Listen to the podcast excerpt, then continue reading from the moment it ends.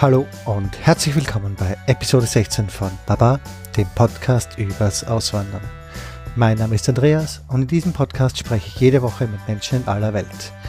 Heute treibt es mich nach Berlin und zwar spreche ich mit Emma. Emma kommt ursprünglich aus den Niederlanden, wohnt jetzt aber schon etliche Jahre in Berlin und ist mehr oder weniger mein Gegenstück. Sie ist so lange in Berlin, wie ich schon in den Niederlanden bin, von dem her auch für mich ein sehr interessantes Gespräch gewesen. Aber wie immer jetzt am Anfang, äh, Feedback jeder Art ist gerne gewünscht und alle Möglichkeiten, sei es Twitter, Facebook, Instagram oder einfach im Blog, findet ihr am Ende der Show Notes. So viel zum Vorgeplänkel, damit springen wir einfach direkt ins Gespräch. Ich wünsche euch viel Spaß. Hallo Emma. Hallo Andreas. Willst du dich mal vielleicht mal kurz vorstellen? Ja, klar. Ähm, ich bin Emma, also ich bin auch Niederlanderin. Ich wohne seit vier Jahren in Berlin, in Deutschland. Ähm, ja, und äh, ich arbeite als ähm, Selbstständiger. Ich bin ähm, Texterstellerin, aber daneben mache ich auch äh, SEO. Und ähm, ja, ich bin vor fünf, fast fünf Jahren nach Berlin gezogen, zusammen mit meinem Freund Case und äh, unsere zwei Katzen. Und ihr seid beide Niederländer. Woher aus den Niederlanden? Ja. Wie bitte? Woher seid ihr beide?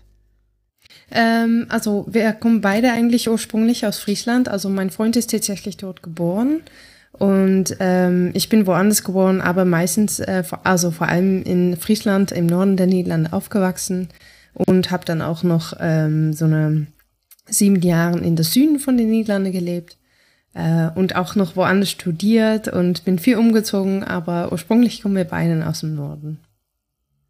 Und was hat euch dann nach Berlin verschlagen? Ja, das war eigentlich so.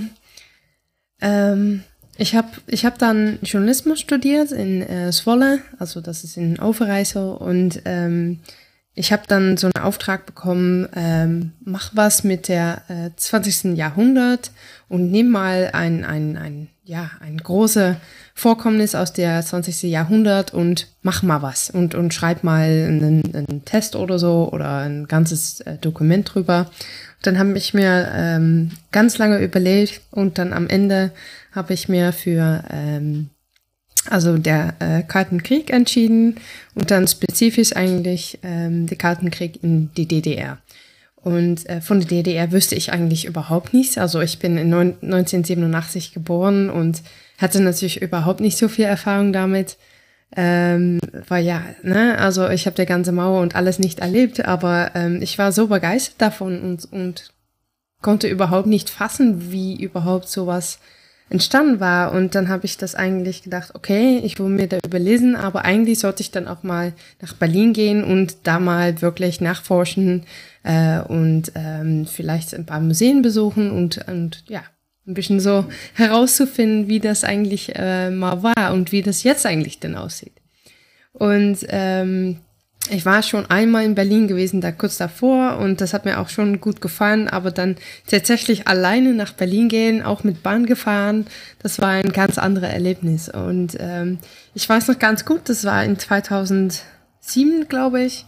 Und dann bin ich am ausgestiegen bei ähm, Bahnhof äh, äh, Alexanderplatz und dann auch weitergefahren mit der S-Bahn nach Warschauer Straße und da kam ich raus aus der Bahn und habe ich mir umgeschaut und dachte, oh Gott, wo bin ich gerade hergekommen?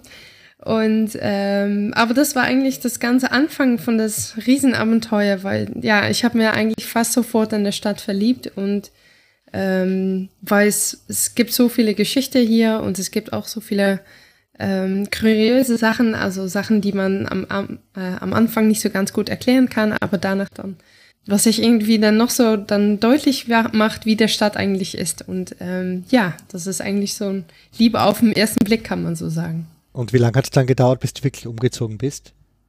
Also das hat noch ein paar Jahre gedauert. Also ich wollte eigentlich schon in 2011 umziehen. Ähm, aber dann habe ich kurz davor meinen Freund kennengelernt und habe gedacht, oh je, ähm, das ist alles so plötzlich und ich war so ganz frisch verliebt. Dann habe ich gedacht, okay, dann warte ich noch mal zwei Jahre. Und dann habe ich auch meinem Freund gesagt, hm, ich würde doch gerne mal raus aus den Niederlanden und äh, nach Berlin umziehen. Und ähm, ja, dann hat, haben wir noch zwei Jahre gewartet und dann sind wir im Juli 2013 sind wir tatsächlich umgezogen. War es schwer, ihn zu überzeugen?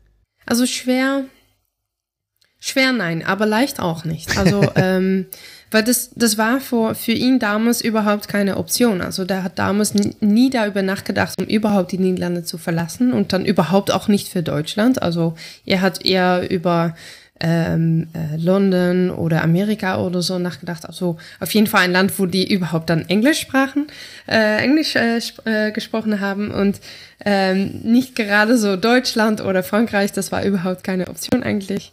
Ähm, aber der war überhaupt auch noch nie in Berlin. Und ähm, das war die erste Hürde, die wir nehmen mussten. Da habe ich gesagt, okay, lass uns mal dann noch mal nach Berlin fahren. Und da waren wir hier zwei, dreimal und dann hat, es, hat er gesagt, okay, ähm, ja, ich kann es mir eigentlich dann doch vorstellen, dass wir hier leben. Und ähm, ähm, er war auch ziemlich begeistert von der ganzen Start-up-Kultur ähm, hier in Berlin. Also vor allem in 2013 war das noch alles ganz jung und frisch.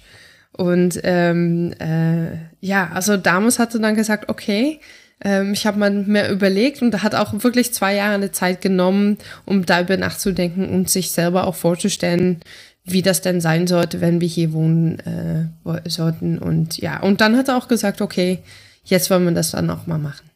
Aber für dich war das im Endeffekt keine Diskussion. Also du hattest das schon vor x Jahren beschlossen und du wolltest unbedingt nach Berlin.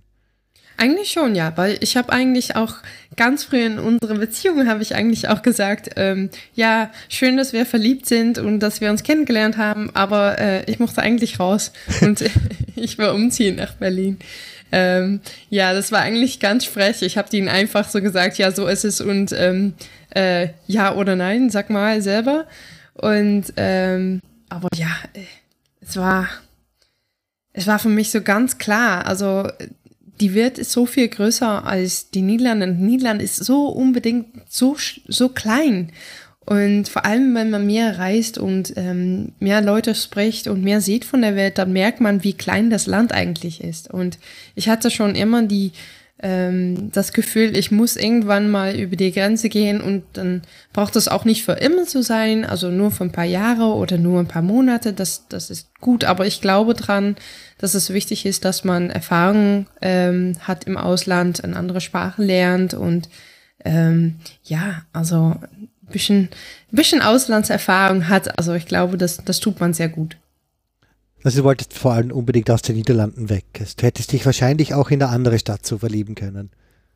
Ja, das, das hätte. Also ähm, ähm, wenn es nicht Berlin geworden wäre, war es für mich auch London gewesen. Ah, okay. Und ähm, es ist eigentlich nur einerseits ein bisschen Zufall und andererseits auch ein bisschen, dass ich selber so klug war, dass ich mir für Berlin entschieden habe ähm, weil ich einfach gerechnet habe, okay, was kostet das Leben in Berlin, was kostet das in London? Und ja, Berlin war natürlich damals viel billiger, kommt jetzt auch ein Ende an, aber damals auf jeden Fall viel mehr bezahlbar als, ähm, als London, ja.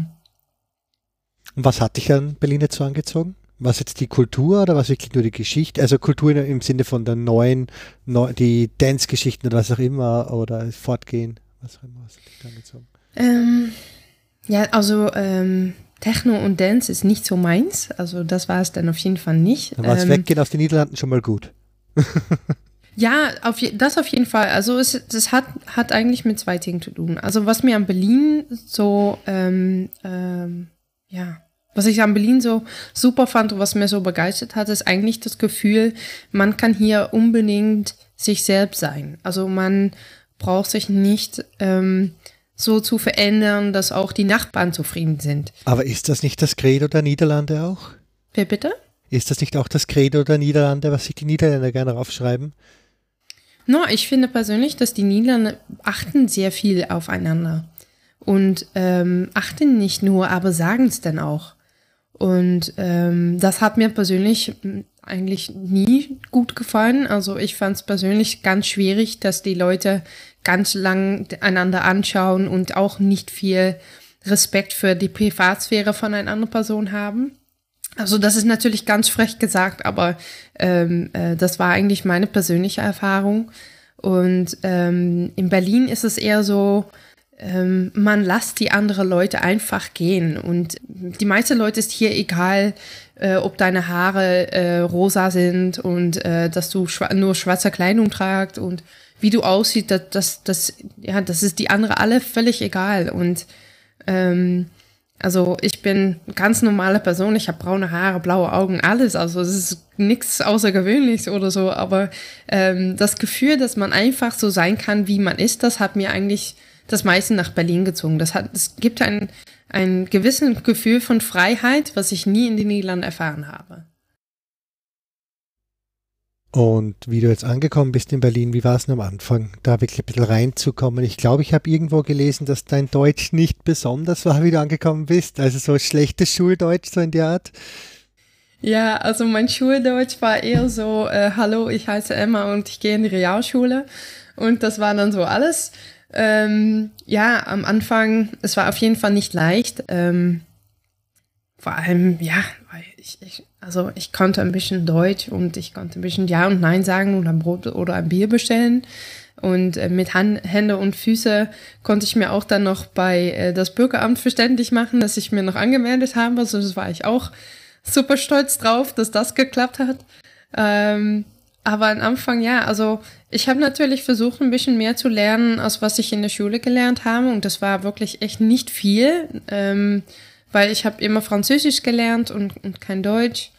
Ähm, aber ich habe mir eigentlich von Anfang an Mühe gegeben. Ich habe auch jede Leute gesagt, die, die haben dann gehört, ich hatte ein schweres Akzent oder ich konnte ein Wort nicht finden und dann habe ich sofort Englisch mit mir gesprochen und da habe ich eigentlich gesagt, bitte nein, ich muss es lernen, unbedingt, bitte sprich Deutsch mit mir. Und ähm, aber das hat eigentlich, ich glaube, nach drei, vier Monaten war schon relativ fließend. Also es war ähm, ja, also das hat eigentlich ganz gut geklappt und ähm, man merkt natürlich auch, wenn man auch äh, andere Deutschen trifft und da habe ich auch gesagt, okay, wenn ich etwas falsch sage, äh, bitte mir einfach verbessern und einfach sagen, wie ich es richtig sagen sollte und auch wenn ich etwas total Komisches sage, bitte sag mir das, dann kann ich mir verbessern und ähm, und ändern. Und ähm, ich glaube, nach einem Jahr war es schon relativ fließend. Mittlerweile merke ich auch, ähm, dass mein Akzent nicht mehr hoffentlich nicht mehr so schwer ist, wie es damals war. Ähm, aber klar, man hört noch immer, dass ich aus Holland komme und das ist ja auch okay. Aber von dieser typischen englischsprachigen Expat-Bubble hast du dich also weg, bisschen ferngehalten. Du bist direkt ins deutsche Leben gehüpft, oder? Eigentlich schon, ja. Und das ist auch, weil, also am Anfang hätten wir viele Expat-Freunde äh, Freunde und ähm, das war natürlich auch super. Also man lernt so viele tolle Leute von überall aus der Welt kennen aber die ziehen auch mal weg. Ne? Also die, die sind hier für einem Jahr, zwei Jahre, drei Jahre und dann ziehen die woanders hin und dann verliert man auch diese Freunde wieder. Und ähm, das fand ich selber schwer. Also wir, wir wollen hier nicht mehr weg. Also wir bleiben hier. Und für mich war es dann auch sehr wichtig, dass ich dann auch mit, mit Deutschen, die hier wohnen und hier bleiben, äh, verstehen kann. Und ähm, daneben fand ich es auch sehr wichtig, dass wenn man umzieht nach einem anderen Land, dass man auch ähm, die lokale Gewohnheiten versteht. Und ähm, wenn man nur mit Expats redet und, und nur Expats trifft, dann, dann, dann kommt sowas nicht so schnell. Also, ne, ähm, es ist es ist einfacher, wenn man sofort untertaucht in das ganze deutsche Leben, auf, also sozusagen Berliner Leben, würde ich eigentlich sagen, weil deutsche Leben, Berliner Leben ist nicht unbedingt das gleiche, aber ähm, also die, die, die Kultur hier und, und die regionale Sachen ein bisschen kennenlernt. Und wir haben damals auch in Pankow gewohnt, das ist im Norden Berlins. Ähm, und da leben viele alte Berliner, die dann auch Berlinerisch gesprochen haben. Und dann merkt man sofort, dass man wirklich untertaucht in das Berliner Leben. Und wir fanden es auch wichtig, dass man sich ein bisschen versteht mit den Nachbarn und versteht mit, mit, mit dem Bäckerei nebenan. Ähm, und das hat uns, ja, das hat uns auch gut getan. Da, da haben wir uns, wir haben uns nicht nur wohl gefühlt, wir haben uns auch willkommen gefühlt. Und das war sehr wichtig. Ja. Wie war es, soziale Kontakte zu finden? Weil du wirst dort einen normalen Job am Anfang gehabt haben und du wirst ja nicht von Anfang an selbstständig gewesen sein. Ich war nicht von äh, Anfang an selbstständig. Also ähm, ich war bis unser Umzug nach Berlin war ich eigentlich selbstständig in den Niederlanden, aber ich wusste überhaupt nicht, äh, wie das in Deutschland funktionierte. Und vor, vor allem nicht am Anfang. Und ich kannte mir überhaupt nicht mit Steuern aus oder mit äh, Finanzamt oder äh, überhaupt was. Das war mir alles zu viel, um das alles gleichzeitig zu machen. Ähm, und dann habe ich mir äh, eigentlich fast sofort in die Jobsuche reingeschoben und ähm, das war nicht so leicht. Also ich hatte überhaupt das komplett falsche Idee von wie Deutschland überhaupt funktioniert und wie dann vor allem die Arbeitsmarkt in Deutschland funktioniert. Also das ist ganz anders als in den Niederlanden, finde ich persönlich. Und ähm, also was ich damals in den Niederlanden gemacht hat, habe, das hat auch viel mit Social Media zu tun. Und das gab es damals überhaupt in Deutschland nicht und vor allem nicht beruflich. Und ähm, ja, das hieß eigentlich, ich hätte, mein, mein Job war nicht mehr da. Also ich musste mir ganz was Neues. Du warst im Endeffekt zu früh dran dafür, oder was? Eigentlich Dass es Deutschland schon. recht hätte. Okay. Ja, eigentlich schon. Also in den Niederlanden waren, war ich schon seit zwei, drei Jahren damit beschäftigt und ich kam dann hier und die hätten gesagt, Social Media, nee, machen wir nicht. Und ähm, die haben alle gesagt, nee, das, das geht so viel rein in die Privatsphäre. Also wir wollen also nichts mit Social Media zu tun haben. Ah.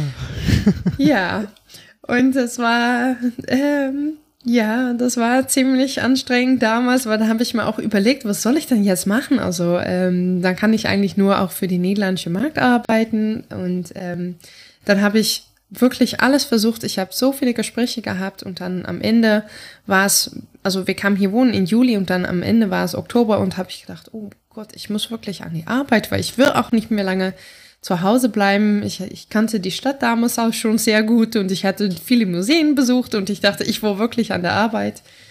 Und ähm, dann habe ich mir entschieden, okay, dann soll ich erstmal einfach arbeiten und nicht solche große Wünsche haben für einen Job. Und dann habe ich mir bei einem Callcenter gemeldet, also bei Vistaprint damals. Und ähm, ja, bin ich einfach angefangen in Callcenter. Ähm, für Niederländisch, für Deutsch? Äh, für, für den niederländischen Markt, okay. ja. Ja, Niederländisch und Belgien dann, ne? Also auch mit flämischer Leute telefonieren. Und ähm, ja, also jetzt würde ich eigentlich sagen, das war echt eine super Entscheidung, dass ich das gemacht habe. Ähm, weil es war, es, ich, ich glaube, ich hätte es ansonsten nie, nie so eine gute Basis gehabt in Deutschland, weil ähm, wenn man natürlich anfängt mit Job, hat man natürlich sofort die Krankenkasseversicherung und ähm, ähm, man kommt eigentlich sofort in das arbeitende Leben, äh, wenn du verstehst, was ich meine. Und ähm, das Gute ist auch, dass ich sofort täglich mit Leuten war, die auch Deutsch sprechen äh, und dass ich dann auch ähm, ja eigentlich neben Anrufen mit Niederländer auch täglich mein Deutsch üben könnte. Und da habe ich dann auch in ganz kurzer Zeit ganz viel gelernt. Und ähm, ja, eigentlich ähm, in Rücksicht so war das echt ein super Start. Also damals fand ich das auf jeden Fall nicht. Ich fand es auch, es war überhaupt nicht so toll, ähm, äh, Callcenter-Arbeit, aber ich habe es sechs Monaten gemacht und ja, also es war, ähm, jetzt sage ich eigentlich, es war eigentlich gar nicht so eine schlechte Periode habe es genau gleich gemacht. Also ich finde für so einen ersten Job im Ausland in der Muttersprache, dort noch schnell für ein halbes Jahr, Jahr arbeiten im Callcenter, ist der beste Start überhaupt. Also ja, eigentlich schon, ne? Ja. Also was, was hast du denn gemacht für äh, für ja, Für mich war es dann einfach nur IT-Support auch in deutschsprachig ja. und auch mit niederländischen Kollegen und mhm. dann halt auch sehr, sehr viel Niederländisch gelernt und eben auch Strukturen gelernt, Arbeitsleben genau das gleiche eben. Also erstmal ein ja. Standard, irgendein Callcenter-Job für den ersten Job im Ausland finde ich persönlich gut eigentlich. Ja. Das ist, vor allem, weil es so leicht zu finden sind, vergleichsweise. Ja, die sind leicht zu finden und das Gute ist, du kannst dann auch fokussieren auf andere Sachen, die auch wichtig sind. Ne? Also Du nimmst keine Arbeit mit nach Hause in dem Fall. ja, ja, auf jeden Fall, aber auch ein bisschen gewöhnen und ähm, das tägliche Leben erfahren und äh, und dann kann man, danach kann man sich wieder auf die, die Karriere fokussieren. Aber ich fand es auch sehr gut. Also damals, wie gesagt, damals nie, nicht so, aber ähm, ja, jetzt finde ich eigentlich, das war echt ein super Start. Und dann nach dem halben Jahr hast du dich dann wirklich schon selbstständig gemacht oder noch einen besseren Job gehabt einfach? Ähm, nach das halbe Jahr habe ich einen Job gefunden bei einem Berliner Startup. Ähm, da habe ich mir ähm, als ähm, ja, niederländische Texterin habe ich mir dort beworben. Und dann bin ich äh, für die erste Mal auch mit SEO ähm, äh, gestartet. Und das habe ich dann dort auch gelernt, weil ich kannte SEO überhaupt noch nicht. Und äh, mal ganz kurz zu erklären, was SEO ist. SEO ist, äh, heißt äh, Suchmaschinenoptimierung. Ähm, und ist eigentlich ein, eine Technik, womit ähm, Texten so optimiert werden, dass die auch besser über Google gefunden werden können. Also dass die Webseite besser über Google gefunden werden kann. Äh, das, das klingt natürlich sehr äh, komisch, aber es ist eigentlich ähm, eine Art und Weise, womit man Texte so schreibt, dass die auch für die Kunde oder für die Leser besser zu lesen sind und eigentlich darauf fokussiert sind. Und das habe ich dann da gelernt. Auf Niederländisch oder für deutsche Texte? Auf Niederländisch, ja, ja. Auf Deutsch schreiben mache ich auch heute, bis heute noch nicht so viel, ähm, weil Rechtschreibfehler passieren mir zu oft und ähm, es ist leider noch nicht so leicht. Aber ja, auf, auf Holländisch und ähm, äh, das war eine reine Berliner Startup-Erfahrung mit Club Mate und schlechte Tische und ähm, komische äh, Vorgesetzte und alles. Also das war echt ein wie würde ich das so sagen? Komische Erfahrung, würde ich sagen, ja. So wirklich das Proto-Vorbild von einem Hipster-Startup und du mittendrin. Es war echt, wenn die überhaupt mal einen Film machen über ein, ein Hipster-Startup, dann wäre diese ein reines Beispiel. Auf jeden Fall. Aber ich finde es lustig, dass für die der niederländische Markt, der ja doch sehr, sehr klein ist eigentlich vergleichsweise, dass der für ein Startup interessant ist. Ähm. Ja, also es ist natürlich ein relativ kleiner Markt, also vor allem im Vergleich mit Deutschland. Ähm, und das Land ist natürlich klein, aber da wohnen dort noch immer 17 Millionen Leute, die relativ durchschnittlich sehr gut verdienen, viel Geld ausgeben. Also für die meisten Länder ist es ist natürlich nicht der erste Markt in Europa, aber doch nach ein paar Marken, also meistens nach England und Frankreich und Deutschland, wenn das alles klappt, dann ist natürlich die Niederlande ganz einfach. Ne? Also man kann, wenn alles läuft, so ein Produkt läuft oder Website läuft oder was denn auch alles, ähm, dann ist die Niederlande nicht so ganz schwer zu erobern. Und ähm, aber man sagt immer, Englisch reicht danach. für die Niederländer, wenn du eine englische Webseite hast. Hm, ja, yeah. also die meisten also das, es gibt natürlich viele äh, Startups, die machen es noch mit englischsprachigen Websites, aber die wissen auch, dass die dann nicht immer so, ähm, dass sie dann auch unseriös vorkommen können. Und es ist ja vor allem wichtig, dass die sich auch ein bisschen anpassen, dass es nicht so ähm, Deutsch übersetzt auf Englisch aussieht, weil das passiert bei vielen Startups. Dann sieht man so ganz klar, dass es äh, deutsche Texte schlecht übersetzt sind, dass es so ganz deutsch fühlt noch immer. Und ähm, ja, die Niederländer, die halten das meistens auch für ganz unseriös. Also das, das hat ähm, HelloFresh hat das am Anfang auch ganz schlecht getan. Die haben jetzt natürlich alles auf Holländisch und alles und äh, die haben auch ein ganzes äh, Büro in, in Amsterdam geöffnet. Aber am Anfang war das natürlich noch alles auf Englisch. Und ähm, ähm, das hat erst gut geklappt, wenn die das auch auf Niederländisch gemacht haben. Ja. Ich sag, die Selbstüberschätzung ist hier auch teilweise recht groß. Also mit jeder spricht Englisch, ja, Steenkohle Englisch, wie es so schön heißt. da kommt halt teilweise dann wirklich nicht mehr viel Englisch raus, sondern auch wortwörtlich übersetzt das Niederländisch auf Englisch hört man hier teilweise auch. Also ja. Ja. Ja, also ich würde ich würd nicht behaupten, dass die Holländer so gut Englisch sprechen, dass die dann auch ohne Fehler alles übersetzen können. Aber ähm, ja, also meistens klappt es. Aber ich glaube, wenn man wirklich einen Markt seriös nehmen will und da muss man auch bereit sein, dazu alles auf Holländisch zu machen, weil bei Niederlande gibt es natürlich auch bestimmte Art und Weise, wie wir sprechen und wie wir was machen. Und ich glaube, ähm, das kann man nicht eins von eins übersetzen auf eine andere Sprache. Also deine Kunden sind jetzt eigentlich alles deutsche Firmen, die in die Niederlande exportieren wollen oder irgendwas verkaufen wollen. Momentan. Na grundsätzlich, also das ist dein Hauptding einfach, die den Leuten helfen, in die Niederlande zu kommen. Eigentlich nicht. Okay. Ähm, also ich, ich arbeite meistens noch immer für niederländische Firmen. Ah, okay. Äh, und das hat natürlich damit zu tun, dass ich ähm, ja noch immer keine deutsche Texten schreibe, weil die einfach nicht ohne Fehler sind und das finde ich so schwierig.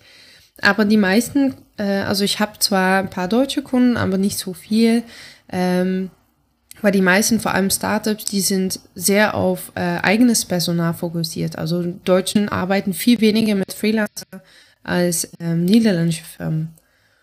Und ja, also es, es gibt hier in Deutschland echt wirklich kaum einen Markt für, für jemanden als, als, als ich. Ähm, weil das einfach, die sind nicht gewohnt, mit Freelancer zu arbeiten, wissen auch meistens nicht, wie die die bezahlen sollen. Und ähm, wenn ich meinen Stundensatz nenne, dann ist es meistens so, oh, wir, wir nehmen noch mal eine, eine neue, neue Ausländer, die hier gerade startet und dann lieber Festanstellung als, äh, als Freelancer. Und ähm, von daher habe ich mir auch eher auf die Niederlande fokussiert, wo ich auch noch zum Glück ein gutes Netzwerk habe und, ähm, und auch zum Glück auch äh, zufriedene Kunden.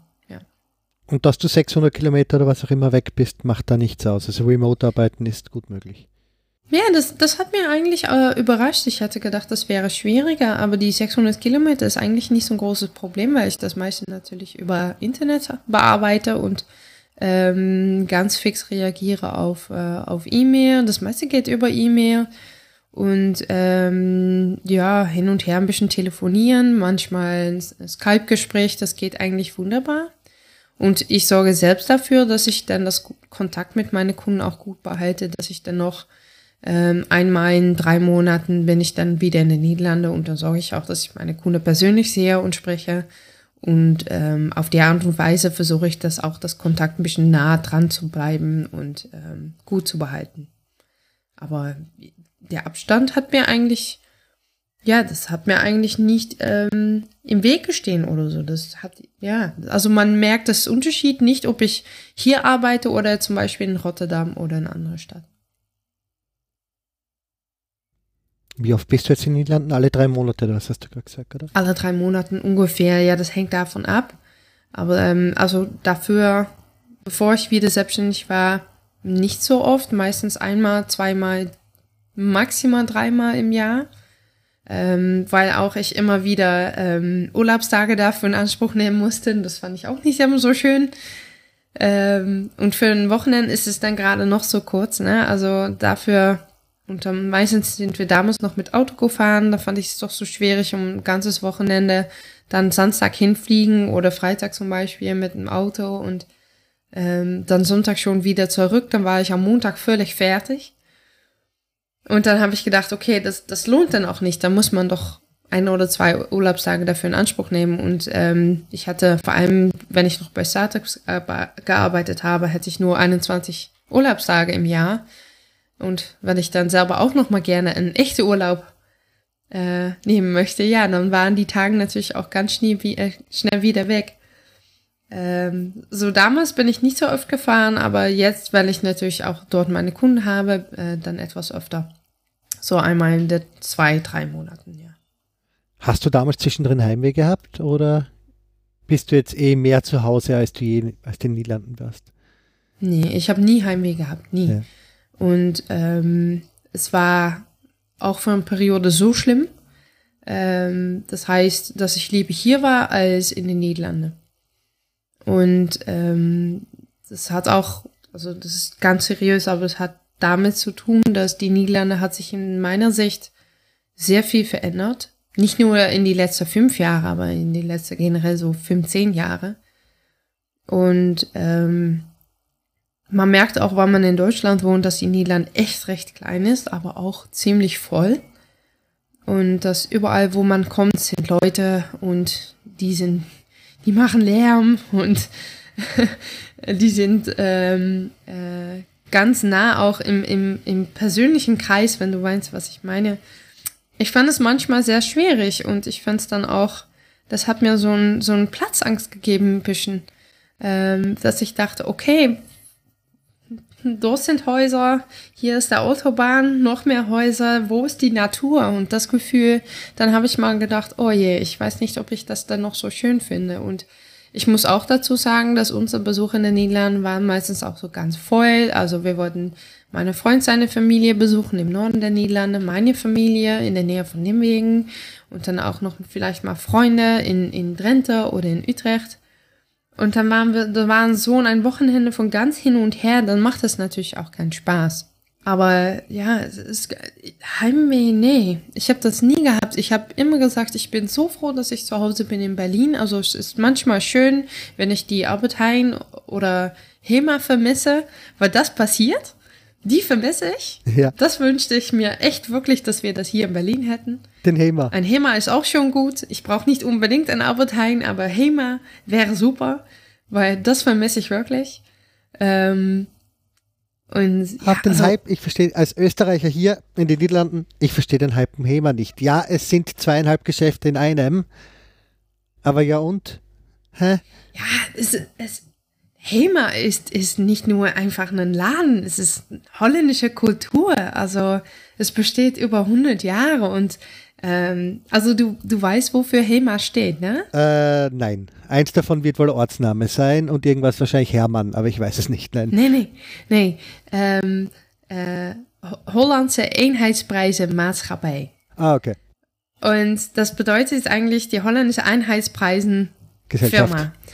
Genau. Und damals war das so, man konnte gute Qualität Sachen kaufen bei HEMA, also wirklich gute Qualität für einfache Preise. Alles war ein äh, Gulden oder zwei oder drei oder vier.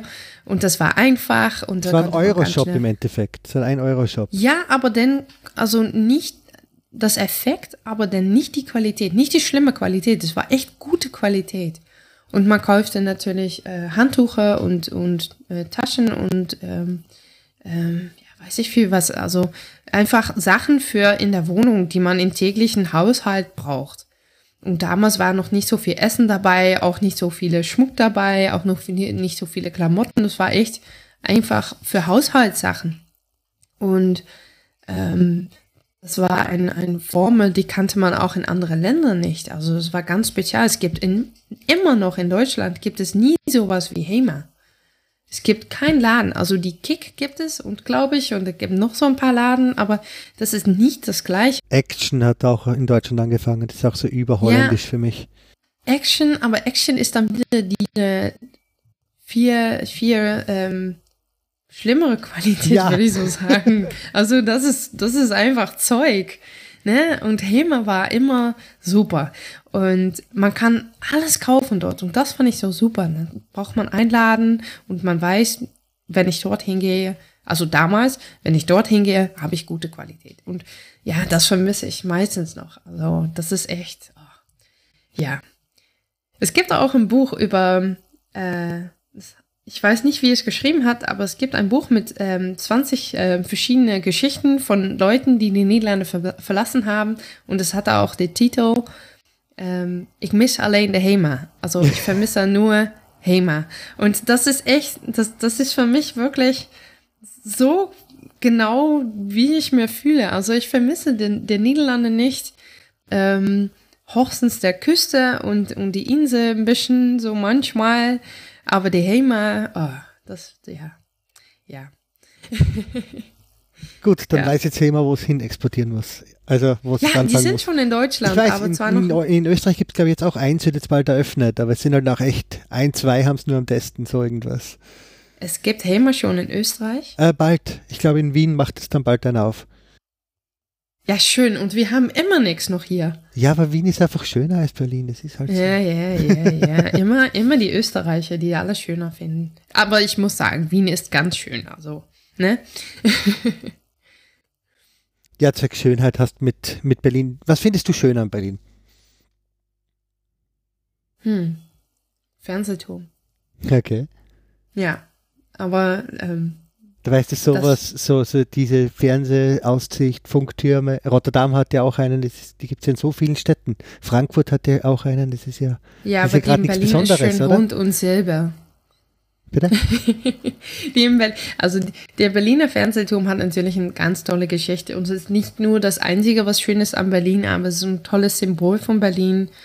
Ähm, was mir damals, wenn ich dann mit den Bahn Berlin reingefahren kam und dann macht der Zug kurz vor Ho- Hauptbahnhof macht es so ein, so ein ähm, Winkel nach links und dann ein bisschen wieder nach rechts und dann sieht man gerade so zwischen die Gebäude sieht man für die erste Mal den Fernsehturm und hat immer mein Magen hat so ein wie ein wie ein Schmetterling im Magen, also so ein hübsches Gefühl gemacht und dann ähm, so ein kleines Hoch im Bauch eigentlich. Ich weiß nicht, wie man das genau auf Deutsch sagt, aber ähm, so ein bisschen verliebtes Gefühl. Und das, das ist ein bisschen. Schmetterlinge im Bauch. Ja, genau, ein bisschen so. Und das ist immer das Gefühl, was ich hätte, als ich wieder in Berlin war für die erste meinen Monaten Zeit. Und ich sah dann da die Fernsehturm schon strahlen im Sonnenlicht. Ja, das, das fand ich immer schön und das, das ist das Gefühl auch, was ich noch immer bei der Fernsehturm habe. Also für mich ist das Heim. Und ähm, aber wenn es um Schönheit geht in Berlin, dann ist natürlich ein, eigentlich ein, ein, ein sehr unschönes Stadt, weil eine Stadt, die so lange geteilt ist vom Mauer und so schwer ähm, auch vom, vom Krieg angeschlagen, die, die kann auch nicht so schön sein. Also es gibt natürlich schöne Ecken und Straßen, also vor allem Prenzlauer Berg ist natürlich sehr schön und hübsch. Ähm, persönlich hat auch die Karl-Marx-Allee bei mir einen ganz speziellen ähm, Platz.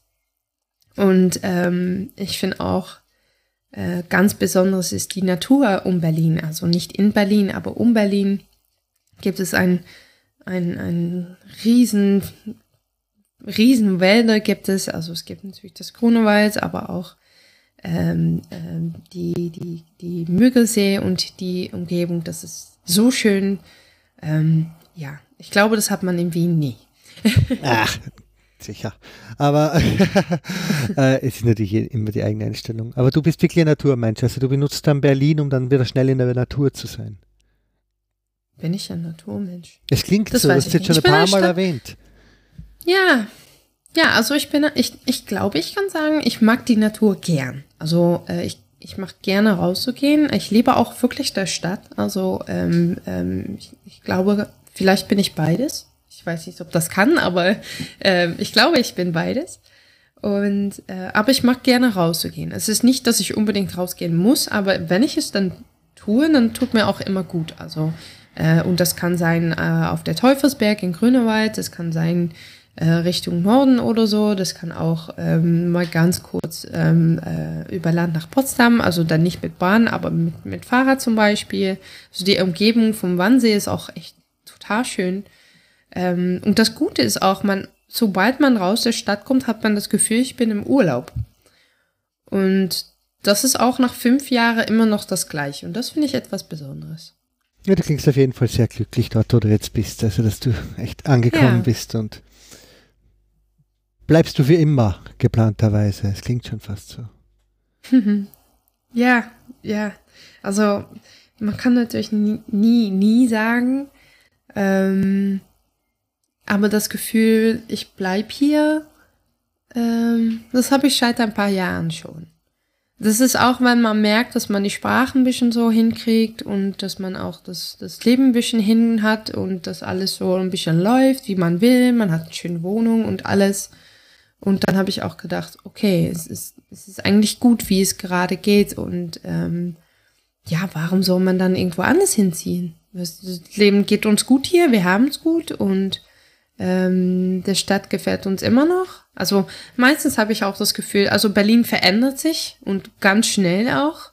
Und ähm, manchmal finde ich das auch schwer. Aber ähm, ja, der Stadt ist echt, gefällt uns so gut. Wir fühlen uns auch wirklich heim hier. Und ähm, wenn ich dann drüber nachdenke, dass, dass, es, dass wir alles wieder reinpacken sollten und umziehen, dann bricht mir schon Schwitzen aus und dann denke ich, oh nee, lieber nicht. ja. Hast du vor, äh, wie schaut es aus, kann man die deutsche und die niederländische Staatsbürgerschaft zusammen haben? Also hast du das vor?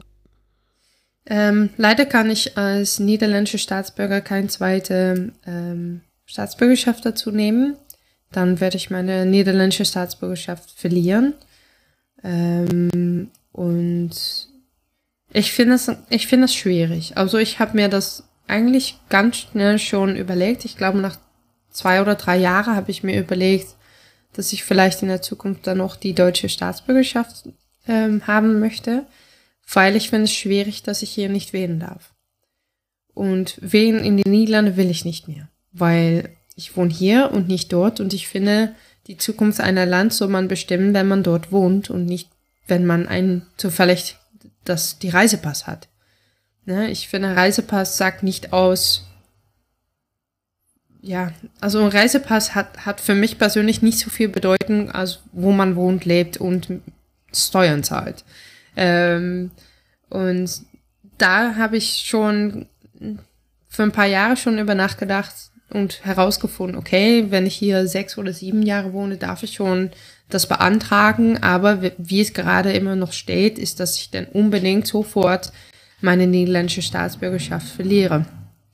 Und ich bin noch im, ich habe mir noch nicht entschlossen, was ich, was ich, ja, was ich tun will. Ich, ich hoffe wirklich, dass die Niederlande irgendwann vielleicht mal etwas freundlicher dazu wird und sagt, okay, ähm, du kannst zum Beispiel noch eine extra Staatsbürgerschaft dazu haben, aber du darfst dann nicht mehr wählen in den Niederlanden, was ich vollkommen logisch finde.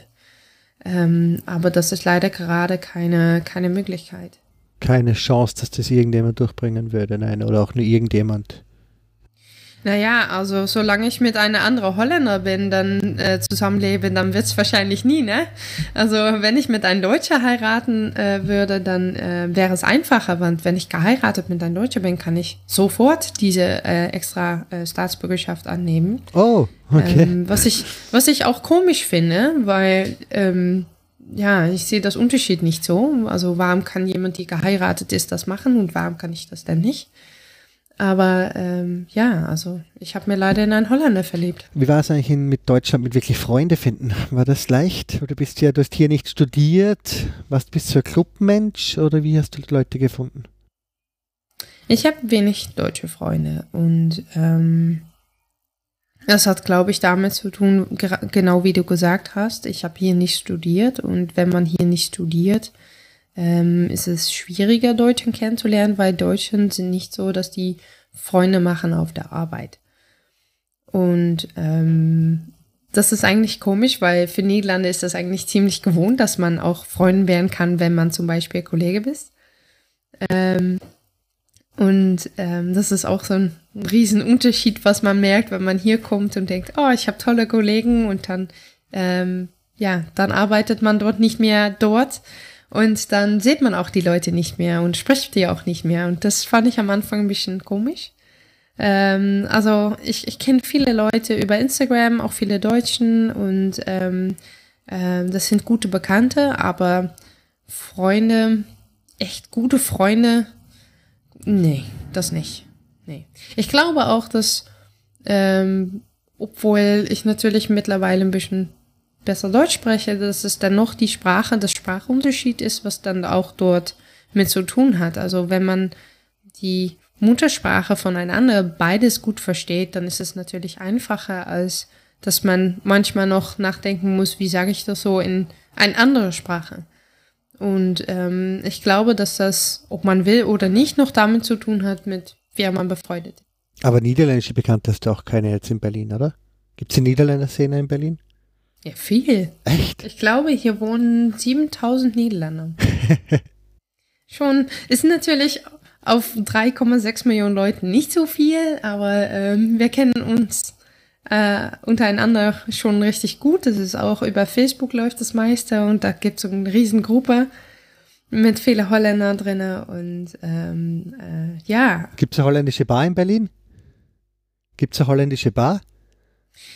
Äh, es gab eine, die ist leider nicht mehr da. Es gibt noch eine, eine äh, Frittiersalon. Also es gibt äh, The, The Molen.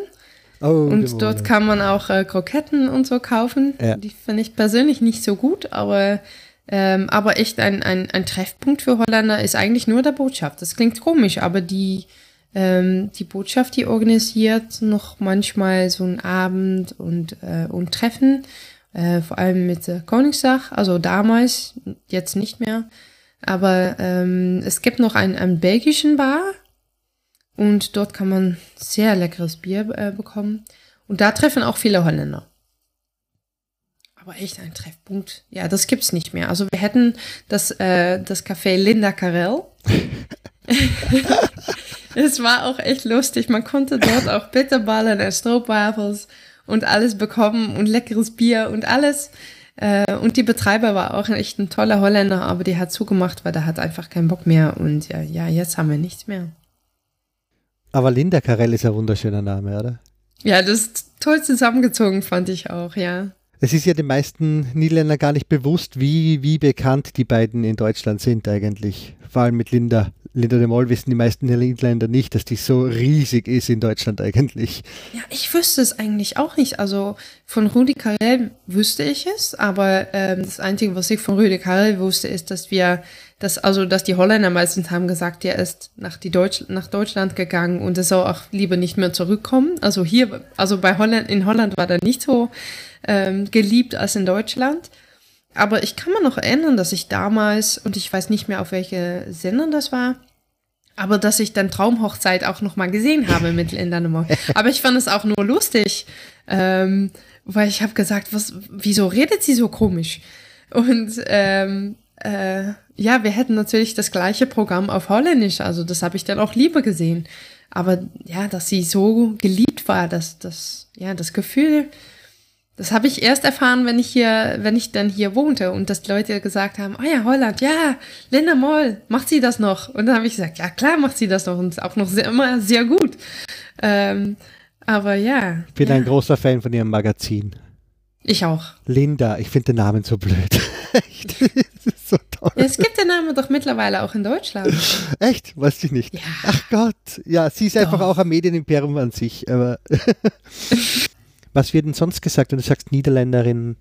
Was sind denn dann die ersten Bezüge? Was sagen die Leute dann zu dir außer, außer Linda?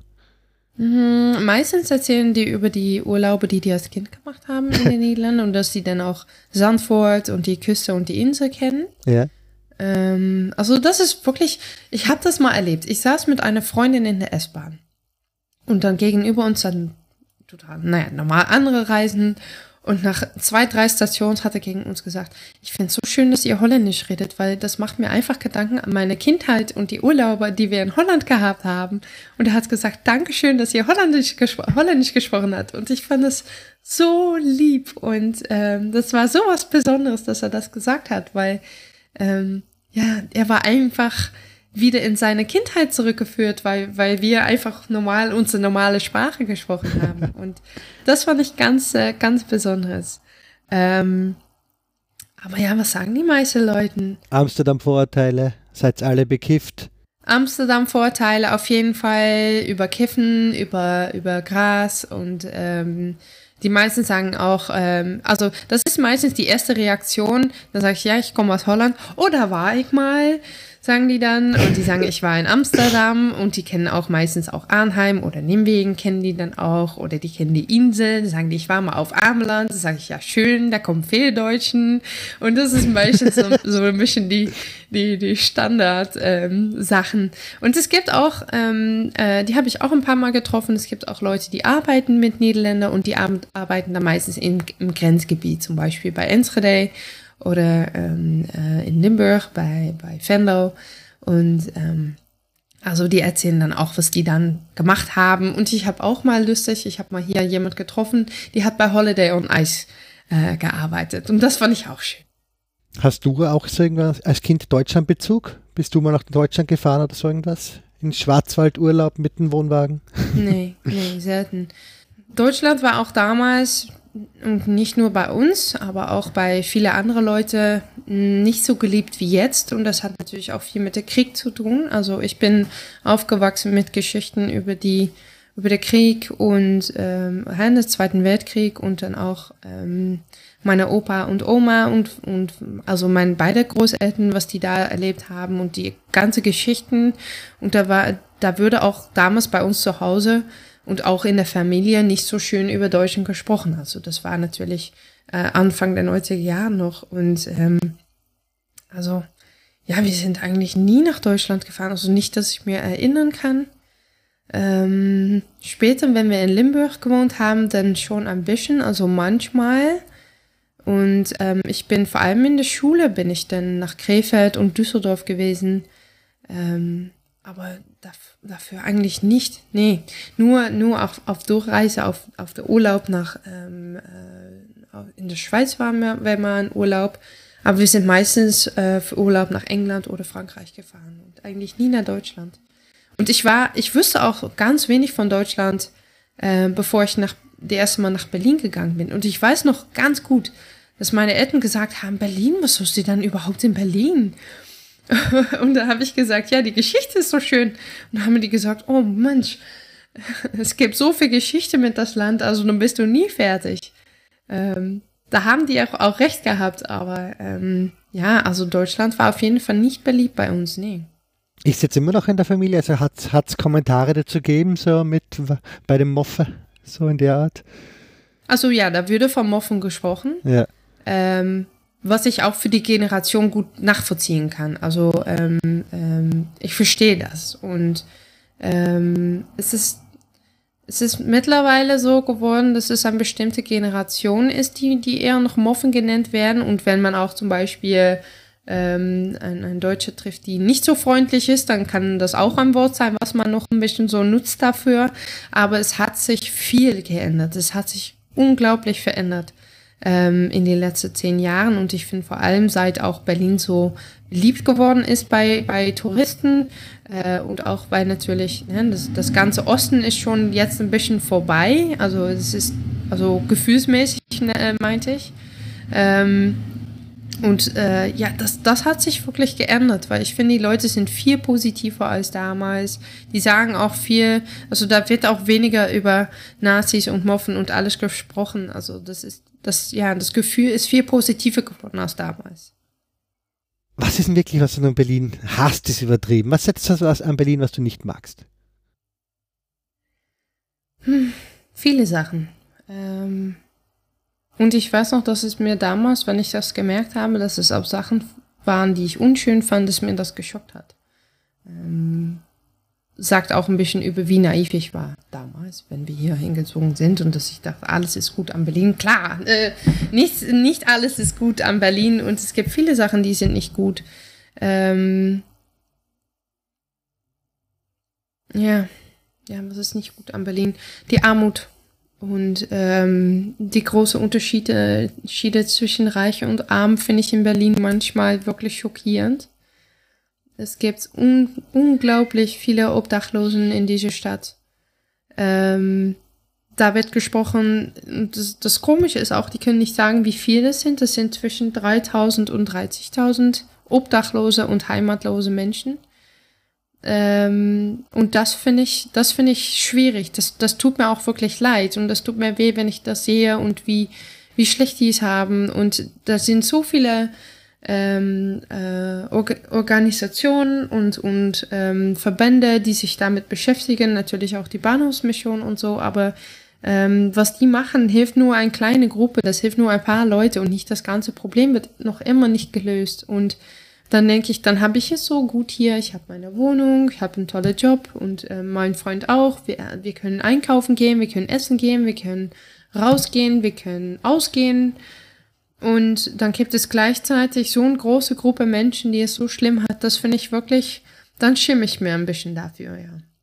Also das finde ich, um das auch das Wort zu nutzen, eine Unverschämtheit, dass das noch immer in 2018 in Berlin ähm, in eine Stadt, die so wächst und so unglaublich viel Geld bekommt mittlerweile. Also der Stadt ist nicht mehr arm, der Stadt ist auch nicht mehr ähm, äh, bankrupt, aber ähm, ja, der Stadt bezieht so unglaublich viel Geld und dann gibt es noch immer das Problem, es gibt noch immer so eine große Gruppe Menschen, vor allem im ehemaligen Osten, die von Hartz IV leben und keine ähm, äh, Weiterblicke und Chancen haben, dann denke ich, ja, das finde ich, ja, das, und das, das hasse ich, dass das noch immer so was ist. Und ähm, ja, da, da muss wirklich was getan werden.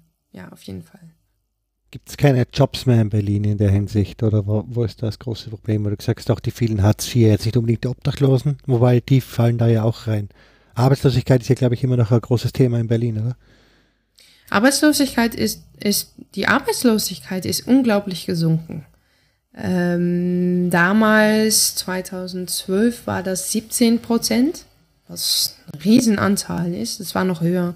Aber 17 Prozent war es damals, gerade ist es auf 8 Prozent. Das ist ein großer große ähm, Niedergang natürlich von der Zahl. Ähm, es ist aber das, der Frage, wer hat diesen Jobs bekommen?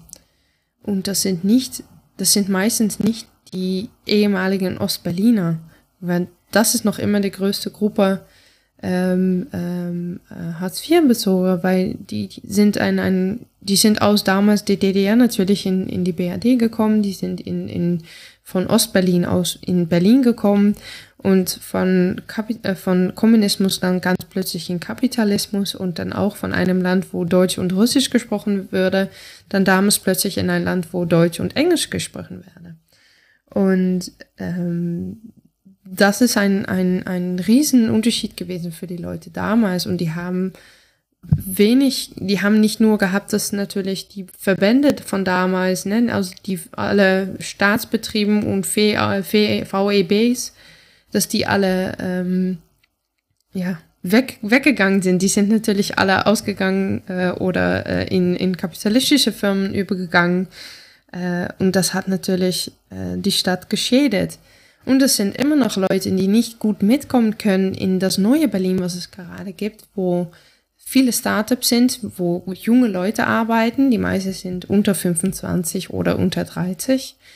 Ähm, ja, dann, dann, wenn man 55 oder 60 ist, arbeitslos, Hartz IV bezieht, ähm, nur Deutsch spricht und Russisch und ähm, ähm, vielleicht damals Tischler war oder so, ja, wie sollen die dann überhaupt noch mitkommen in einer Stadt wie diese? Also das ist noch immer ein großes Problem. Und zweitens ist es auch, dass die meisten Jobs, die es gerade in Berlin gibt, die haben damit Startups oder Tourismus zu tun. Und die würden vor allem von, von Ausländern bezogen, Leute wie ich selber. Also ähm, nicht nur Niederländer, aber auch wir Spanier, Italiener, ähm, Amerikaner, aber auch Leute aus Polen. Und das sind alle junge Leute unter 30. Ne? Und ja, das ist echt ein großes Unterschied. Und deshalb gibt es noch immer eine Gruppe, die wahrscheinlich bis zum Rente nie wieder einen Job finden. Gibt ja, gibt's eine Lösung? Nein, oder? Also was kann man mit denen noch gibt's machen? Es ist, äh, ist eine gigantische Frage natürlich, aber es ist eine verlorene Generation im Endeffekt. Ja, ich glaube schon. Ähm, ich finde persönlich, dass mit etwas mehr Aufmerksamkeit und dann meine ich mit Aufmerksamkeit vor allem von, von hier der Stadt, Staatsrat und auch der Senat, dass ähm, da werden die das Problem auf, auf wenigstens lösen können, dass die Leute ähm, äh, nicht mehr so unbedingt wenig viel Geld haben. Also da wird gerade gesprochen über ähm, das Ändern von der ganzen Hartz IV. Also das geht auch aus von, von unserem Bürgermeister Michael äh, Müller. Die will auch die ganze Hartz IV ändern, weil das ganze System eigentlich nicht funktioniert. Also ähm, es ist wirklich ein schlimmes System und es ist auch, ähm, wenn man mal in die Hartz IV kommt, kommt man auch nicht so einfach wieder raus. Ähm, weil das alles wird übernommen. Ne? Also die, die Zahlung von Miete, Zahlung von Rechnung, alles wird übernommen und man bekommt nur Geld zum Leben. Und ähm, dann wird es auch für die meisten Leute ganz schwer, zum äh, Termine zu gehen oder zum äh, Vorstellungsgespräch zu gehen und, und solche Sachen. Also das wird nicht einfach äh, gemacht. Also das ist gut, dass darüber gesprochen wird, um das zu ändern. Aber wenn es um Jobs geht, ja, vielleicht, vielleicht soll der Markt noch ein bisschen mehr geschützt werden. Also gerade kann jeder, kann hier ein Startup in Berlin gründen und sagen, ich will neue Firmen gründen. Und die werden natürlich auch die billigsten Leute haben. Und die billigsten Leute sind die jüngsten Leute. Und ähm, dann ist jemand, die aus dem Osten kommt äh, oder Alter ist oder nur eine Sprache spricht oder nicht genug Erfahrung hat schon, weil die meisten junge Leute haben natürlich schon in der Schule viel mehr Erfahrung als Leute, die gerade äh, 50 sind und ähm, nur eine relativ einfache Ausbildung haben. Ja, dann, dann glaube ich auch, da ist keine Lösung. Findest du, dass das, das Problem in den Niederlanden besser gelöst ist, die Arbeitslosen- und Langzeitarbeitslosenversorgung vor allem? Ich glaube, man kann das nicht vergleichen. Ich finde wirklich, man kann das nicht vergleichen. Ich finde es, also ich, ich verstehe der Frage, weil es ist natürlich für uns als, ne, also du als Deutschsprachige aus der Dachregion, für mich als Holländerin ist das natürlich ein logischer Vergleich. Aber ich finde wirklich, man kann Deutschland und die Niederlande, wenn es auf sowas kommt, nicht gut vergleichen, weil hat eine Mauer und eine 40 Jahre lange Teilung erlebt. Und das hat so einen großen Einfluss gehabt, auch in wie Deutschland gerade jetzt noch funktioniert und auch warum das Land und auch Berlin so ist, wie sie ist. Ähm, ja, dann, dann kann man das nicht, man kann das nicht so ganz einfach vergleichen. Also es gibt natürlich in Deutschland auch kein AOW, was wir in den Niederlanden haben. Es gibt hier nur Rente und da hofft man, muss man ein bisschen eingezahlt haben. Ne? Also wenn man nicht eingezahlt hat, hat man es auch relativ ähm, unangenehm sozusagen. Und ähm, also wenn es auf diese soziale Sachen ankommt, glaube ich, dann war es damals in den Niederlanden besser.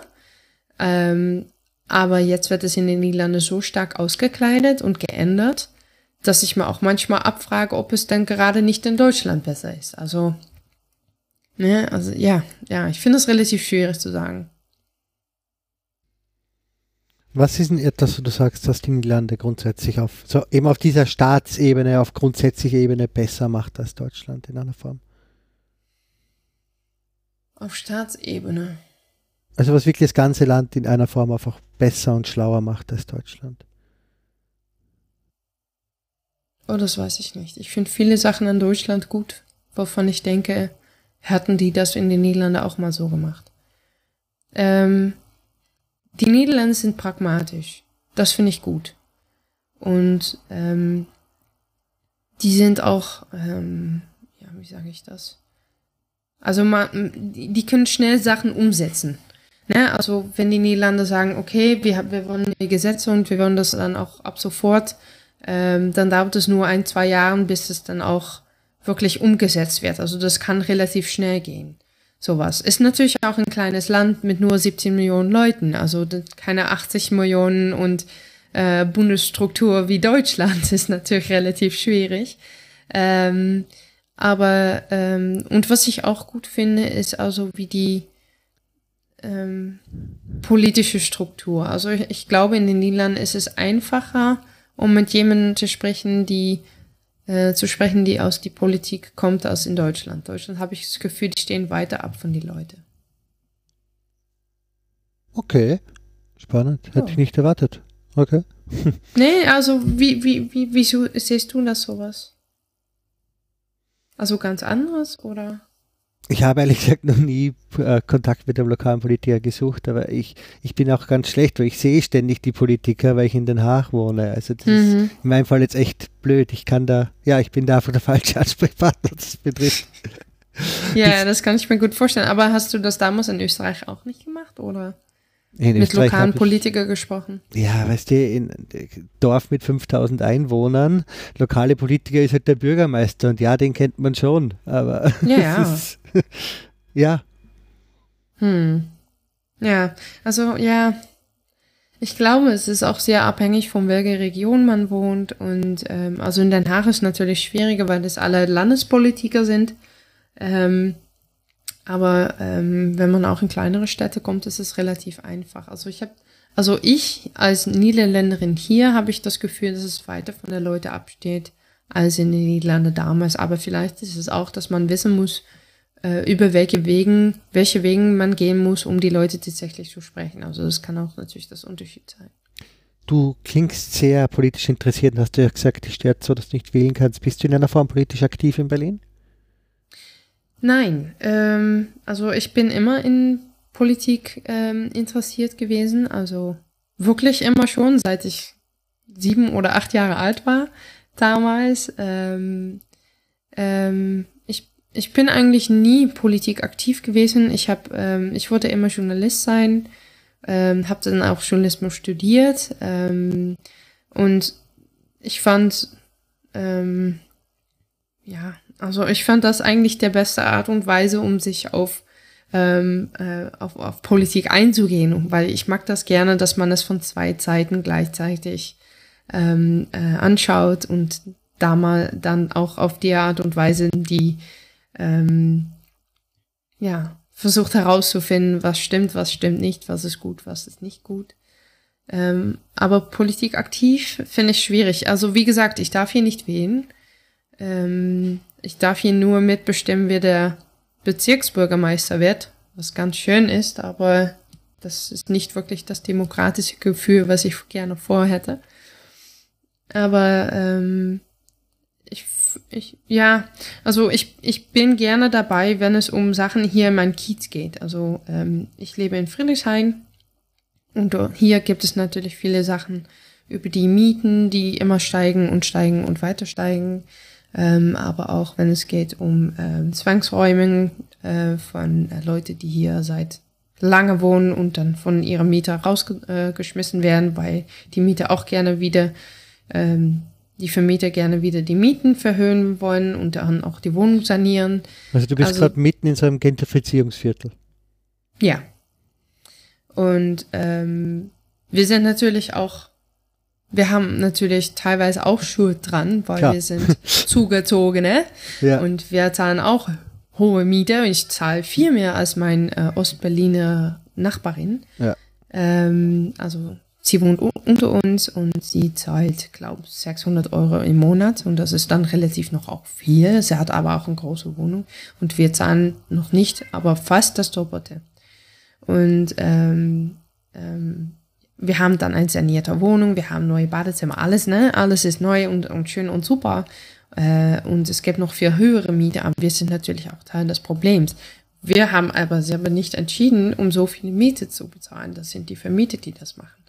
Und von daher fühle ich mir bei das Problem eigentlich, ja, dazugezogen, ähm, um damit mitzusprechen und auch zu sagen, hey, das soll für alle anders werden, soll für alle besser werden, weil wie das gerade jetzt geht, ist wirklich, ist echt ein Problem. Ähm, es gibt gerade das Problem, dass hier im Haus wir noch nur, ich glaube, zwei oder drei Berliner haben und der Rest sind alle Zugezogene. Und dann glaube ich, ja, da muss man darüber nachdenken, ob man noch wirklich in Berlin lebt oder in eine andere Stadt. Verliert Berlin Charakter durch die Internationalisierung? Ähm, oder was verliert es dadurch? Ja, ja, ich finde es ich find's eine schwierige Frage. Also ähm, Gefühl ein bisschen. Ähm, ich weiß nicht, ob das Charakter ist oder einfach, ja, vielleicht schon. Ähm, ja, ich, ich glaube ja. Also ich, ich finde es manchmal schwierig, alle die, die Veränderungen, die es in Berlin gerade gibt, ähm, vor allem mit Neubauten oder Sachen, die abgebrochen werden, weil da Neubauten entstehen müssen. Ähm, das finde ich schwierig und auch ähm, schöne Areale, die dann ähm, äh, ganz plötzlich auch, also äh, zum Beispiel es gab alte Fabriken in Berlin und die mussten dann abge abgerissen werden, weil da auch wieder Neubauten entstehen muss. Oder zum Beispiel mit der Eastside Gallery, das ist ein altes Stück Mauer, was natürlich in Berlin steht, ganz langes altes Stück Mauer. Und da haben die natürlich auch vor ein paar Jahren ein riesen Hochhaus gebaut, was erstmal hässlich ist und zweitens auch noch viel zu teuer und daher auch nicht bewohnt. Ähm, also teilweise. Es ist echt und, halb leer noch dazu. Es versaut das einzige Stück historisches Aussicht in Berlin. Nicht das einzige Stück natürlich. Und dann ist es halb leer. Das ist ja genial. Es ist halb leer. Und das Schlimmste ist noch, die haben so eine Art Lichtprojektion draufgebaut. Ja. Und da, da kann abends, dann gehen dort Lichten an und da steht dann auch mit Lichtbildreklame, also Lichtbildwerbung, so eine äh, Telefonnummer, was man anrufen kann, wenn man dort leben will. Und dann denke ich, Mann, dann Berlin, da bist du doch kaputt oder wie? Echt? Und sowas, sowas finde ich furchtbar. Und gerade auch jetzt nicht weit davon ähm, äh, ist das alte ähm, äh, Galeria Kaufhof, also damals Kaufho Kaufhof äh, im Osten, steht mitten von der Plattenbau hinter Ostbahnhof. Ähm, das ist ja, glaube ich, also, ein UN-Denkmalding, oder? Also das können Sie nicht erpressen, oder? Nee, nee, das nicht. Aber ähm, also die haben das, die haben das leer geräumt, weil ja, die, die Laden hat nicht mehr funktioniert, können wir alle nachvollziehen. Aber dann ist das Areal ist von äh, die Zalando-Betreiber gekauft und die werden, die bauen es jetzt um und die werden dann dort noch eine, weil es gibt schon vier, noch eine Zalando Campus bauen. Und dann habe ich mir abgefragt, okay, warum soll es einen Zalando Campus geben ummitten von die alten Plattenbauten mit Leuten, die dort seit Jahren und Jahren wohnen, die dort immer einen Laden gehabt haben, die auch damals für der Kiez ein, ein, ein ein Punkt war, wo die einander getroffen haben und kennengelernt und gesprochen und alles. Und dann jetzt soll das so ein, so ein, so ein Zalando-Dings werden, wo dann auch alle diese junge Leute wieder hinzukommen, die äh, äh, wofür noch mehr Jobs geschaffen werden. Und dann denke ich, ja, da manchmal, meistens denke ich, oh Berlin, was machst du gerade jetzt? Also dann, dann habe ich das Gefühl, dass ich diese Stadt nicht mehr kenne, weil ich glaube, ich verstehe dann auch nicht, warum das alles genehmigt wird. Also da wird alles einfach Ja gesagt. Also wenn du mit genug Geld nach diese Stadt kommst, kannst du eigentlich fast alles machen und es ist eigentlich wie ein Ausverkauf. Und ähm, damit hat vor allem in den letzten Jahren das, das Charakter sich ziemlich verändert, weil ähm, auch alle Betreiber, die hier neue Hochhäuser bauen werden, zum Beispiel weit von Alexanderplatz, sind neun neue Hochhäuser und Wolkenkratzer geplant. Neun.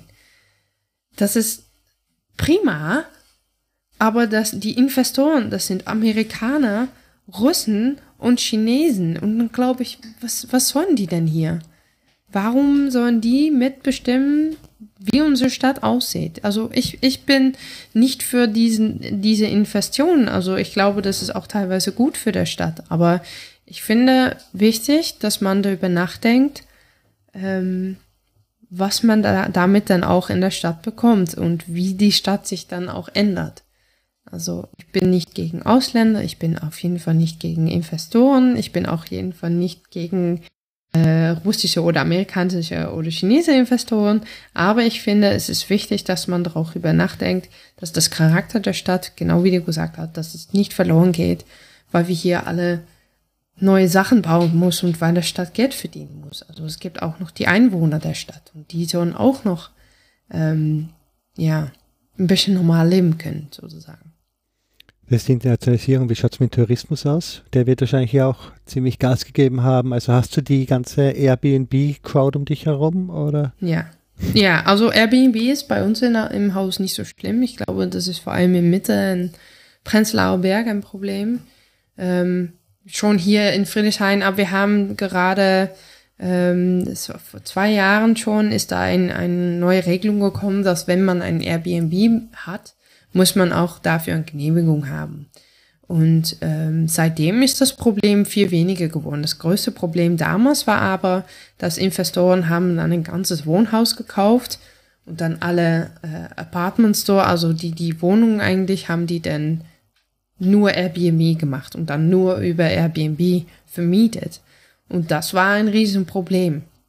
Und viele von diesen Wohnungen sind dann auch damals, wenn die äh, Genehmigung verpflichtet war, dann sind diese Wohnungen wieder auch auf den Mietemarkt gekommen. Das war eigentlich super. Wir haben dann auch in die Zeit, derzeit haben wir dann auch diese Wohnung gefunden, weil das war plötzlich ein paar Monate lang waren super viele neue Wohnungen auf den Markt gekommen. Das war echt super. Ähm, ja, und Tourismus, ja. Also ich, ich beteilige mir da selbst natürlich auch an, weil ich habe natürlich einen Blog über Berlin. Ich schreibe ähm, auf Holländisch über Berlin und ähm, Teilweise natürlich, weil ich gerne zeige, wie schön diese Stadt ist und wie viele tolle Geschichten es hier gibt. Ähm, aber teilweise natürlich auch, um Touristen zu informieren. Also, wie funktioniert diese Stadt? Wo kannst du ein tolles Restaurant finden? Was ist ein gutes Hotel zu schlafen? Ähm, und ähm, das Zahl der, der Touristen wächst, hat äh, alle letzte zehn Jahre jedes Jahr gewachsen und dann auch nicht wenig. Also mit Millionen hat das gewachsen. Und ähm, äh, ich glaube, 2017 war dann nicht so ein super Jahr. Ich glaube, dann war es das erste Jahr in zehn Jahren oder so, dass das Zahl ein bisschen runtergegangen ist. Aber ich glaube, dieses Jahr wird es wieder hochgehen und sind es wieder mehr. Merkt man, ist natürlich immer voller und voller in Berlin und es, hier im Kiez gibt es auch immer Leute, die sich beschweren über die viele Rollkoffer. Und dann denke ich, ja, also das finde ich meistens ein bisschen Gemecker. Also das, das Meckern da über, das macht nicht so viel Sinn, weil die Leute kommen schon und die wollen das auch hier sehen. Ich, ich verstehe das auch. Kann ich total nachvollziehen. Und ähm, Berlin hat sich eigentlich mit der Mauer damals einfach mehr Jahre gekauft, dass die Stadt einfach ein bisschen hintergeblieben ist. Also wenn die Mauer nicht nie gewesen war, dann war der Stadt gerade so voll, wie London jetzt ist, zum Beispiel. Und ähm, die Touristen kann man einfach nicht stoppen, die kommen einfach und ich glaube, wir sollen das einfach am besten machen, wie wir das machen können. Aber Berlin Mitte ist noch nicht auf Niveau von Amsterdam Zentrum, oder? Gott sei Dank nicht. Auf jeden Fall nicht. Dafür ist diese Stadt einfach zum Glück zu groß. Also, ja. ähm, nee, also ich war vor kurzem noch in Amsterdam und immer wenn ich dann dort bin, dann denke ich, oh Gott, schnell wieder weg hier. Das ist echt furchtbar. Ich bin da bald in einem Stau gelandet als Fußgänger. In wie? In die Stau? komplette Gasse ist zusammengebrochen. Das war eben Wahlen, also Rotlichtviertel, und die komplette Gasse ist durch den Fußgängerverkehr zusammengebrochen, oh, dass ja, wir wirklich ja. auf einen Schritt, also auf, auf, unter, ich weiß nicht, also wir sind wirklich durchgekrabbelt fast. Das war krank. Und das war nicht ja, irgendeine Großveranstaltung, sondern das war am Wochenende im Rotlichtviertel. Und ja, das ist also Amsterdam hat unglaubliche Levels erreicht teilweise. Darum frage ich ja. eben. Also ich, ich weiß eben, man merkt eben, dass Tourismus halt echt die, äh, in die falsche Richtung gehen kann mal. Also wirklich auch ein Turbo einlegen kann. Ja, die haben das in Amsterdam auch selber so gemacht, weil die haben alle gesagt, wir sind offen, wir sind hier, bitte komm nach Amsterdam und äh, visit uh, the Red Light District. Ähm, ja, also wenn man alles umbaut für Touristen und man auch ähm, äh, also diese Damen so hinstellt aus einer Touristenattraktion, ja, da fragt man doch selber danach. Also wirklich, und gerade sagen die, es ist, es sind gerade, es ist nicht der, der Stadtrat von Amsterdam, die sagt, es sind so viele Touristen, es sind die Bürger, die das sagen. Also die Bürger und äh, Bürgerinnen in Amsterdam, die sagen, wir wollen das nicht mehr. Und ich verstehe das, weil es ist, wenn, wenn ich jeden Tag Stau unter meine Wohnung hätte, dann werde ich auch ausrasten. Also wenn man selber nicht mehr normal über die Straße gehen kann. Aber in Berlin ist das äh, auf jeden Fall kein Problem. Das ist selber am Alexanderplatz zum Beispiel, wo es immer voll ist, ist das nicht ein Problem. Ähm, diese Stadt ist zum Glück groß, ist gut verteilt. Ähm, es gibt viele tolle Sachen zu sehen im Westen, Osten, Norden, Süden. Also das ist auch gut verteilt über, über der Stadt. Und ich glaube, Berlin würde nie ein Problem haben, wie das in Amsterdam gibt. Nö. Aber Schlange stehen, wow. es war schrecklich. Es ja. war wirklich, wirklich das, schrecklich. Ja, ja, das kann ich mir gut vorstellen. Eine letzte habe ich noch. Und zwar gelten eigentlich Berliner Schnauze versus holländische Direktheit. Mhm. Vergleichbar? Ist der Unterschied? Ja. Also was ist, erklär's mal. Vergleichbar, ja. Und ähm, äh, finde ich schön, würde ich so sagen. Und äh, Berliner Schnauze vor allem finde ich schön, ähm, Holländisch, Hollandse, also holländische Direktheit, also die Direktheit ähm, von Holländer finde ich auch schön, aber ist anders. Ähm, ist all, vor allem mit Bezug, also die Holländer sind vor allem mit Bezug auf, ähm, äh, auf, auf wie man aussieht und was man sagt oder tut. Und ähm, äh, Berliner sind, gehen lieb, viel lieber über öffentliche Sachen ein und, und meckern über, über der Straße oder Stau oder, ähm, oder das Wetter natürlich. Das haben, das haben die beide. Also mhm. Holländer mögen gerne über das Wetter meckern und Deutschen auch, auf, also Berliner auch gern. Ähm, es ist aber nur, dass ähm, ich glaube, es, es regnet viel mehr in den Niederlanden. Also die haben wirklich Grund zu meckern, würde ich sagen. Ähm, aber ja, also ja, es gibt, es gibt viele ähm, ähm, Übereinstimmungen. Vor allem, was ich cool finde, ist, dass das Berliner Dialekt hat Übereinstimmung mit Niederländisch. Ähm, zum Beispiel, ähm, also ich ist auf Berlinerisch Icke. Und, ähm, Kieken ja auch, oder? Ne, ja, Kieken. Äh, Kiekste war, sagen ja. die hier. Und ähm, die sagen sogar in Limburg, sagen die das Gleiche. Also das, das ganz Gleiche. Und Kicken ist, ist natürlich Kijken. Das, ja, also die Übereinstimmung finde ich echt ganz, ganz doll. Und ähm, die sagen auch, äh, weeste war äh, auf Berlinerisch. Und ja, ich weiß, das, das klingt natürlich ganz gleich als, als, als Holländisch. Ähm, aber die Berliner Schnauze wird meistens als negativ bezogen, aber die ist nicht negativ, also die ist meistens positiv, aber die Berliner sind aber nicht so talentiert, in positiv rüber zu, äh, zu kommen. Also die, die, die wirken, äh, also die wirken oft negativ, aber die sind meistens so einfach so. Und ähm, Äh, am Anfang fand ich das schwierig, weil ich, ich habe die Berliner Schnauze nicht so gut verstanden und ich verstand auch das Berlinerisch selber nicht so gut. Ähm, aber äh, nach ein paar Jahren merkt man eigentlich, wie lieb das ist und ähm, wie schön das manchmal klingt. Und ähm, im Vergleich mit die holländische Direktheit sozusagen, ja, ich, ich glaube, das, das, das stimmt gut überein. Und ähm, ich war vor kurzem war ich noch ein paar Tage in den Niederlanden und dann habe ich selber auch gemerkt, dass ich mir da wieder ein bisschen an gewöhnen musste, dass alle so direkt sind und so ähm, ganz kurz drauf. Also die, die, die reagieren natürlich mega schnell und auch mit Witze und so. Ähm, aber die sind auch viel mehr offen für, für Chit-Chat sozusagen.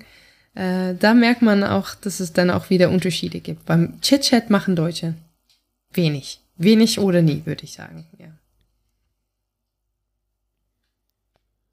Wie hast du dich persönlich verändert? Also was für einen Einfluss hat Berlin auf dich jetzt gehabt?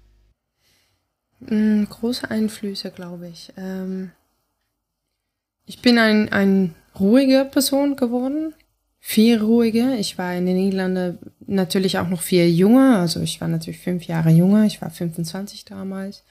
Aber ähm, weil ich in Berlin ein, ein größeres, bestimmtes Gefühl von Freiheit habe, bin ich auch hier ruhiger. Also ähm, ähm, ich bin nicht mehr so schnell aufgeregt als damals. Ich bin nicht mehr so schnell böse oder genervt. Ähm, und ähm, ja, also ich glaube, das ist das größte Unterschied. Ich glaube auch, es ist gut, dass ich ähm, hier viele Leute kennengelernt habe von überall aus der Welt. Ich glaube, das macht man auch etwas klüger ähm, und nicht mehr so selbstzentriert eigentlich.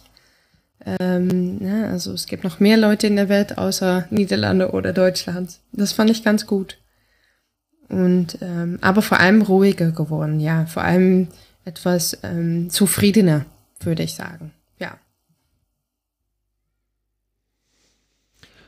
Ich denke, es sind gute Abschlussworte. Ähm, ja. Hast du noch einen Tipp? Wann wird der Flughafen fertig? 2022, 2. Februar. So früh. 22 schon. Puh, vier so Jahre. Früh. Das ist zehn Jahre zu spät. Ja, ich weiß, aber. aber ich glaube, ich glaube, dass die Unter der Linden sind auf jeden Fall früher fertig als der Flughafen. Äh, was das unter kann Linden, man sagen. was passiert dort?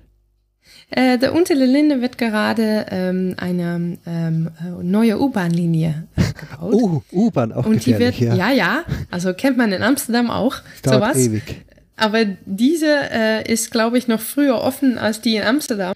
Ah, okay. Und ähm, ja, das ist eine Verlängerung von der Ö5. Die Ö5 läuft von Hönow im Osten Berlins über Alexanderplatz und dann bald ähm, über Unter den Linden und Brandenburger Tor nach Hauptbahnhof. Und da freue ich mich tierisch. Da bin ich echt, da kann ich nicht warten, bis das fertig ist, weil dann kann ich eigentlich fast von meiner Wohnung, kann ich sofort zum Unterlinde oder äh, Brand, äh, Brandenburger Tor, ohne umzusteigen. Das finde ich echt wunderbar. Was ist geplant aktuell, weißt du das? Wann? 2019. Die Okay. sind gerade wirklich, die sind wirklich die Sache fertig zu bauen. Also die, alle Tunnel und Bahnhöfe sind fertig. Und die, die sind gerade dabei, noch die letzten Sachen zu klären und dann kann es offen. Nächstes Jahr. Wuhu. Ah, Nord-South-Line wird heuer noch fertig, behaupten sie. 2018. Das geht dieses Jahr noch offen, der äh, Behaupten's. Nord-Sideline? Behaupten's. Also die Stadt Amsterdam sagt, es geht sich noch in 2008, vorher auch ins Planning in 2008 in Mutreide. Das, ja.